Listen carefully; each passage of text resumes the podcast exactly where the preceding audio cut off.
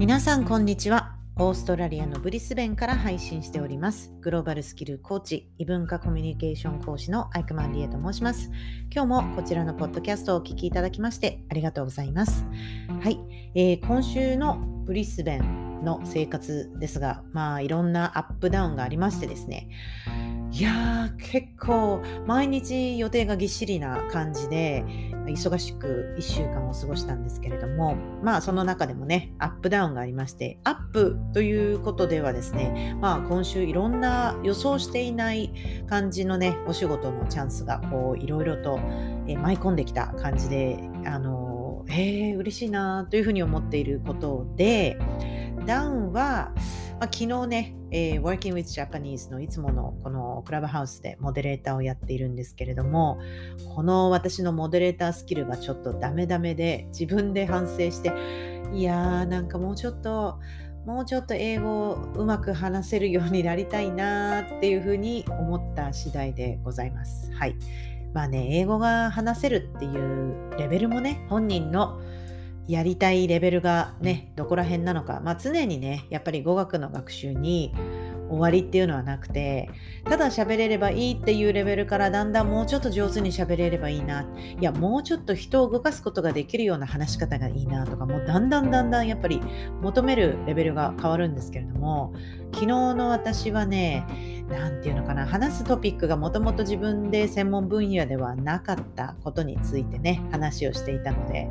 こううまく自分の考えがまとまらないうちに話し始めてしまうとそのオチというか自分でこうまとめることが難しくなる特に英語ってなんか言いたいことをちゃんと頭の中で考えておかないとなんか文章がすごいダラーっとしてしまうんですよねで聞いてる方もすごくねなんか辛いと思うのでそういうのをちょっとねちゃんと直していこうとでそう直すにはどうしたらいいかなってやっぱり練習あるのみだと思うのでもう少しね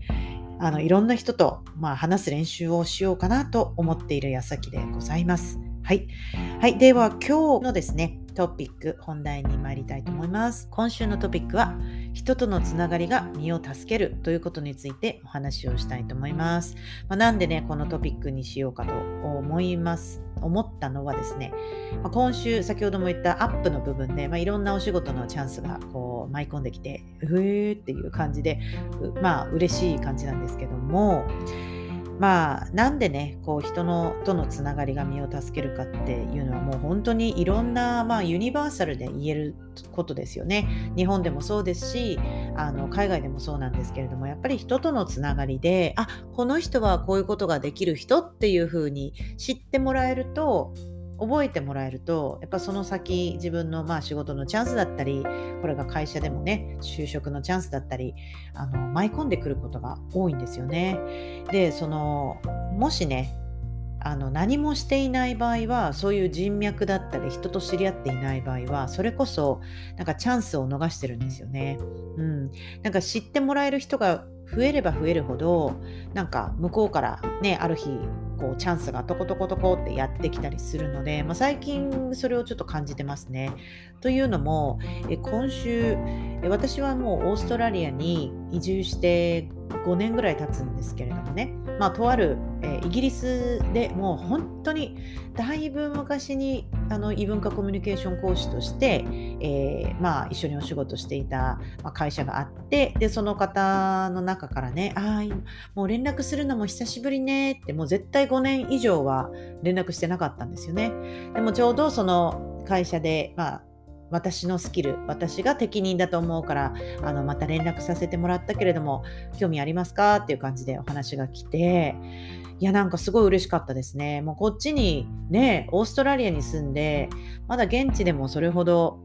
なんて言うんでしょう、つながりっていうのは増えてないんですけども、この昔、昔一緒にお仕事した方が、あの、私の仕事ぶりを覚えてくれていて、これだったら彼女にっていう特に場所国もね今オーストラリアにいるのであの特にあったりはできないんですけれどもまあそのお仕事は、えー、リモートで教えるお仕事だったのであの全然可能なんですけれども、まあ、そう思うとね本当に今の時代リモートでできることであれば住む場所関係なくいろんなお仕事ができるなと思いますね。まあ、もちろん例えばホスピタリティで例えばホテルだったり、ね、観光業だったりリモートでなかなか難しいですけれどもその教えたりする、ね、職業は特にあのコロナのこの Zoom の恩恵を受けていますよね。もう学ぶこと自体もコーチングにしたって誰かの、ね、レッスンにしたって別にその場所に限らず日本に限らず海外の人から学ぶことも簡単にできますし本当にねじゃあネイティブから学びたいっていうんであればネイティブのコーチの人に学べるしもういろんな選択肢が増えましたよね最近は。はい、ということでまあそういうこともあってあのでもう一つもう一件今これもねまだ確認中という感じでまだコンファームではないんですけれども、まあ、本当に私の、まあ、ブリスベンでねこうつながりがあのから、えー、ご縁をいただいて、まあ、新しいこうチャンスがあると、まあ、詳しくはまだ言えないんですけれどもそういうことにしたってなんか向こうからある日トコトコトコってこうチャンスがやってくるっていう場合があるんですよね。まあ、私の場合、まあ、自分でこうフリーランスとしてやっているので、まあ、仕事のねチャンスというかはもちろん嬉しいことでもありますしそのこれをやるならお願いするならこの人っていうふうにやっぱり思ってもらうっていうのはすごく光栄なことだなってこうしみじみ思いましたね。はい、ということで今日はその人とのつながりがまあ身を助けるっていうことをもとに、まあ、3つのポイント私が思う3つのポイントをですねシェアしていきたいと思います。はいまあ、まずね人とつながるっていうことはねどういうことなんでしょう？ということなんですけどもまあ普通に何もしていなかったら人とのつながりって増えないわけですよね。でもやっぱりこう、まあ、住んでる場所にもよりますけれども私がロンドンに住んでいた時はもう本当にネットワーキングあの、まあ、ネットワーキングビジネスじゃなくて普通に人脈を作るための異業種交流会みたいなやつをすっごいたくさんあの参加してたんですね。まあ、子供がいなかった時代若かった時代20代後半から30代ぐらいまで、えー、やよくやってたんですけどもそこをねいろんなそういう会に参加することによっていろんな業界のことを学べましたしあこうやって仕事するんだとかもう本当に人との出会うことによってあの知らない世界がたくさん見えるんですよね。ですからまあ皆さんが今ねこちらのポッドキャストを聞いてらっしゃる皆さん今どちらにいらっしゃるかわからないんですけども今の時代まあ本当にねどこかに行かなくてもオンラインでもたくさんいろんな人と知り合ってであのつながりをねあの増やすことが難しくなくなってきた時代ですよね。で私自身も本当にクラブハウスという音声のアプリを通して毎週ねもうそろそろ2年になりますけれど毎週水曜日やってるんですよね。でそのバーチャルでしか知り合えなかった人がもう本当にまだリモートで、ね、会ったことのない人はたくさんリアルで会ったことはない人はたくさんいますけれどもその本当のね友達友情だったりこうお互いを支え合うこう関係としてね成り立っているっていうのは本当すごいなって思いますしうんなんかねこれだったらこの人っていうふうに分かってもらえるっていうのはねすごく貴重なことだと思うのでまずはその例えばね、ツイッターとか、まあ、インスタとか、まあ、リンクトインにしろ、フォロワーたくさんいらっしゃると思うんですよね。皆さん。えー、いらっしゃって、それで実際じゃあその中で、本当にこの人は何してるって、あの、分かる人は何人ぐらいいるだろうとか、あ、この時にじゃあこの人っていうふうに言えるような関係をね、あの、日頃からやっぱり努力していかないと、パッとまあ、それがあこういう誰かアドバイスくれる人いるかなって言った時に誰を思いつくんだろう？ね思いつかれる人でありたいんであればやっぱりそういうことを発信するのも大事ですしその本当にねやっぱり仲ちょっとは仲良くならないと声をかけること自体も難しいのでそこの第一歩ですね。まずはただ表面的にこうつながっているだけではなく実際に時間をねこう使ってまあ、メッセージのやり取りだったり、ズームでね、会ってみたり、こう、人と知り合う、ただのこう点としてね、データベースとしているだけではなく、やっぱり、こう、なんだろう、リモートでも関係を構築していく、そのリアルにしていくっていうのはすごく大事なステップだろうなと思います。はい。で、第2点ですね。まあ、あの、先ほどのね、お仕事のチャンス、あ、じゃあこのプロジェクトだったら、理恵にお願いしたいわっていうのがあった理由というか、その背景には、よっぽどきっとやっぱり私のその存在がまあ、イギリスでこの日本関係のね異文化コミュニケーション講師として活動している人ってまあそもそも少ないからまあ目立つ目立っていたのかもしれないですしあと私が言えるのはその講師としていつもまあフィードバックシートっていうのをねこのトレーニングが終わって記入して参加した講義をね受講した方にあの記入してもらうんですけども大体満足度が本当に高いんですよね。で、まあ、そういうトレーナーを知っているとやっぱりあこの人だったら任せられるというのがあるので常にこのもらったいただいた仕事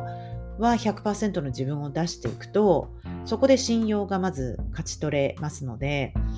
そこをどんな小さな仕事でもねやっぱりああこれ別になんかバジェット的にね、あのー、そんなにお金にならないからもう適当でいいやっていうんではなく、まあ、どんなチャンスでもこうしっかりやっていくとあこの人頼りになるとかねあのメールの、まあ、メッセージのやり取りにしたってやっぱり真摯にね全部100%の自分を出していくとあの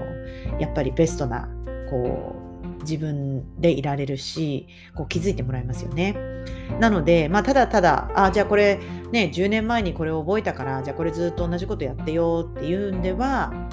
もう時代に乗り遅れてしまいますのであ今最新はどうなってんだろう私のねスキルだったり知識はこの時に学んだけれどもちゃんとあの最新版としてね通用するかどうかやっぱり自分の市場価値っていうのは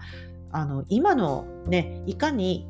この時代の流れに乗って、えー、有益にねこう教えることができたりこう使ったりできるかっていうのはすごく常にね情報収集したり勉強したりしていないとこう廃れていきますのでやっぱり日頃のねこう自分のメンテナンス知識のメンテナンスっていうのはあの怠らないようにしていた方がいいですね。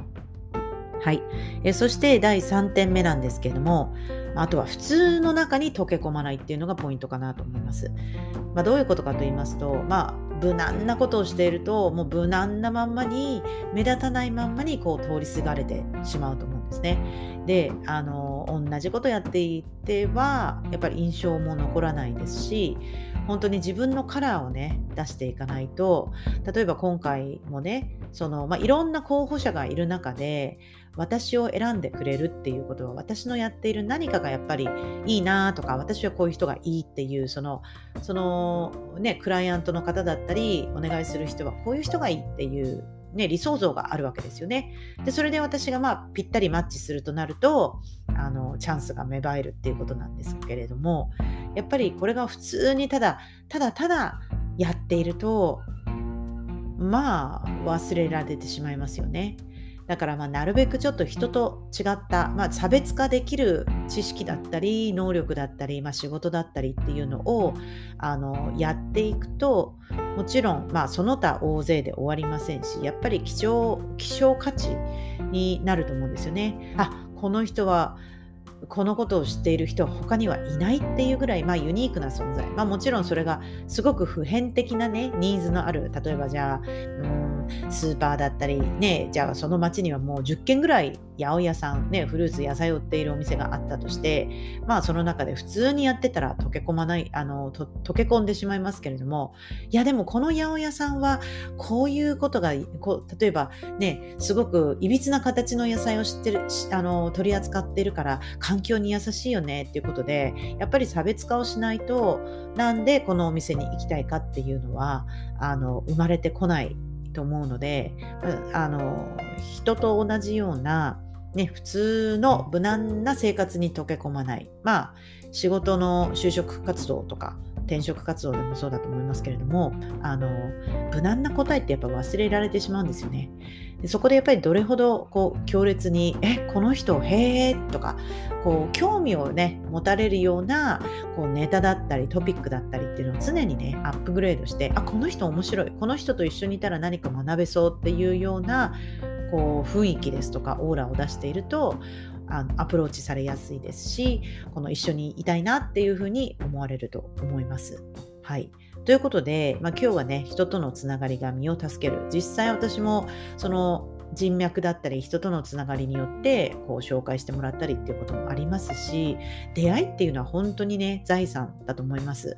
もし誰とも会いたくないとかどこにも出たくないっていうんであれば本当にねもったいないと思いますよ。あの人生短いですし人生の中でどれだけの人に会っていろんな人が存在するんだっていうのを知りつつも自分と同じ人っていうのは、ま、もう絶対いないのでどんどんね自分のカラー自分はどういう人なんだろうどういう自分でありたいか実際こうなりたいっていうんであればそのそれを努力するでもいいですしこういう人とお近づきになりたいっていうのであればその人が興味のあるような本を読んだり、ねえー、会話ができるような自分に、まあ、努力をしてやっていくという感じですかね。はい。ということで、まあ今日は人とのつながりが身を助けるということについてお話をさせていただきました。まあ、私、本業はね、異文化コミュニケーション講師ということで、あの法人の研修などをやっているんですけれども、まあ、個人的にもし海外で就職したいですとか、グローバルなマインドセットを得たいという方向けに、個人でコーチングもしております。もし興味のある方は、ぜひ概要欄から私のリンクに飛んでみてください。ということで、今日のポッドキャスト楽しんでいただけましたでしょうか？もし楽しかったよっていう方はですね、ぜひこちらの番組登録の方、よろしくお願いいたします。ということで、今日もポッドキャストをお聴きいただきまして、ありがとうございました。Thank you for listening. See you next time. Bye! Thank you.